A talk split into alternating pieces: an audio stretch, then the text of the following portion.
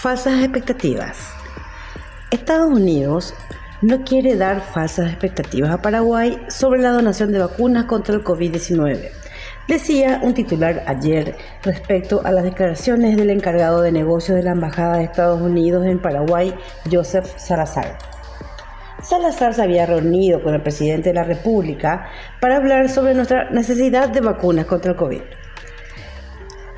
Hace algunas semanas, como sabemos, Estados Unidos había anunciado que donará unas 80 millones de vacunas a países amigos de la región para contribuir con la campaña de inmunización. El alto funcionario de los Estados Unidos comentó que nuestro presidente le solicitó ayuda para el acceso a las vacunas. El presidente nos ha dicho con elocuencia sobre las necesidades del país en este asunto y estamos pendientes de noticias al respecto, dijo. No sé si hay alguien que se lo haya dicho, pero el señor Salazar ya debería saberlo. Los paraguayos hace rato dejamos de tener expectativas en lo que a nuestro gobierno inoperante se refiere. No tenemos expectativas, ni falsas ni auténticas. El pasado domingo superamos las 9.000 muertes por COVID, cada una de ellas y las que vendrán sumadas a las que se producen a diario por falta de atención y medicamentos para pacientes con cáncer y otras afecciones, todas esas muertes se sumarán a la cuenta de este gobierno y a la cuenta de la ANR. Porque no es de ahora que el sistema de salud esté colapsado.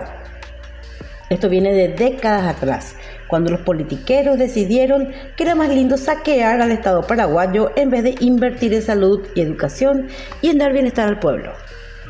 La pandemia, de hecho, vino a exponer de manera más explícita el estado ruinoso de nuestro sistema de salud. Hasta ayer lunes, más de 200 pacientes con COVID estaban esperando un lugar disponible en terapia intensiva. Y el reporte del Ministerio de Salud del domingo hablaba de 585 internados en UTI. El país pasa el peor momento de la pandemia con los hospitales saturados y pacientes sobreviviendo apenas en sillas en los pasillos de los hospitales, rezando para que no se acabe el oxígeno. Y solo una cosa podría ayudarnos en esta catástrofe, las vacunas.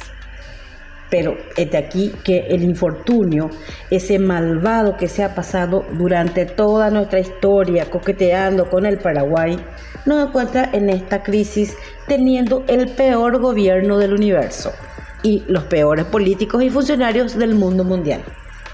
El año pasado había millones de dólares para destinarlos a combatir la pandemia y un año después estamos endeudados y sin plata.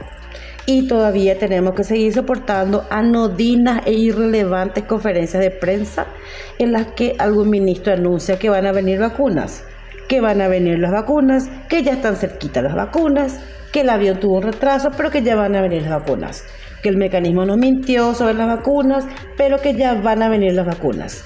Y así como en un bucle interminable y absurdo. En el colmo de inoperancia de estos funcionarios públicos, las tres docenas de vacunas disponibles y que fueron una donación no son capaces de gestionar adecuadamente. Dicen guau que la gente no acude a vacunarse. Pero en realidad, desde que se inició el desmadre, no invirtieron un solo guaraní en campañas educativas para la población. Tampoco lo van a hacer ahora, por supuesto. Por eso la gente sigue desinformada y descreída. Porque si tu gobierno no te informa adecuadamente, es obvio que le vas a creer a una fake news que viste en Facebook. Y de paso, son tan inútiles que se lo vacunan en hora de oficina, en hora de oficina de funcionario público. De modo que sí, necesitamos con urgencia que traigan las vacunas de una buena vez si es que queremos salvarnos. Pero no se preocupe, señor Salazar, de nuestras falsas expectativas, que los paraguayos ya estamos curados de espanto.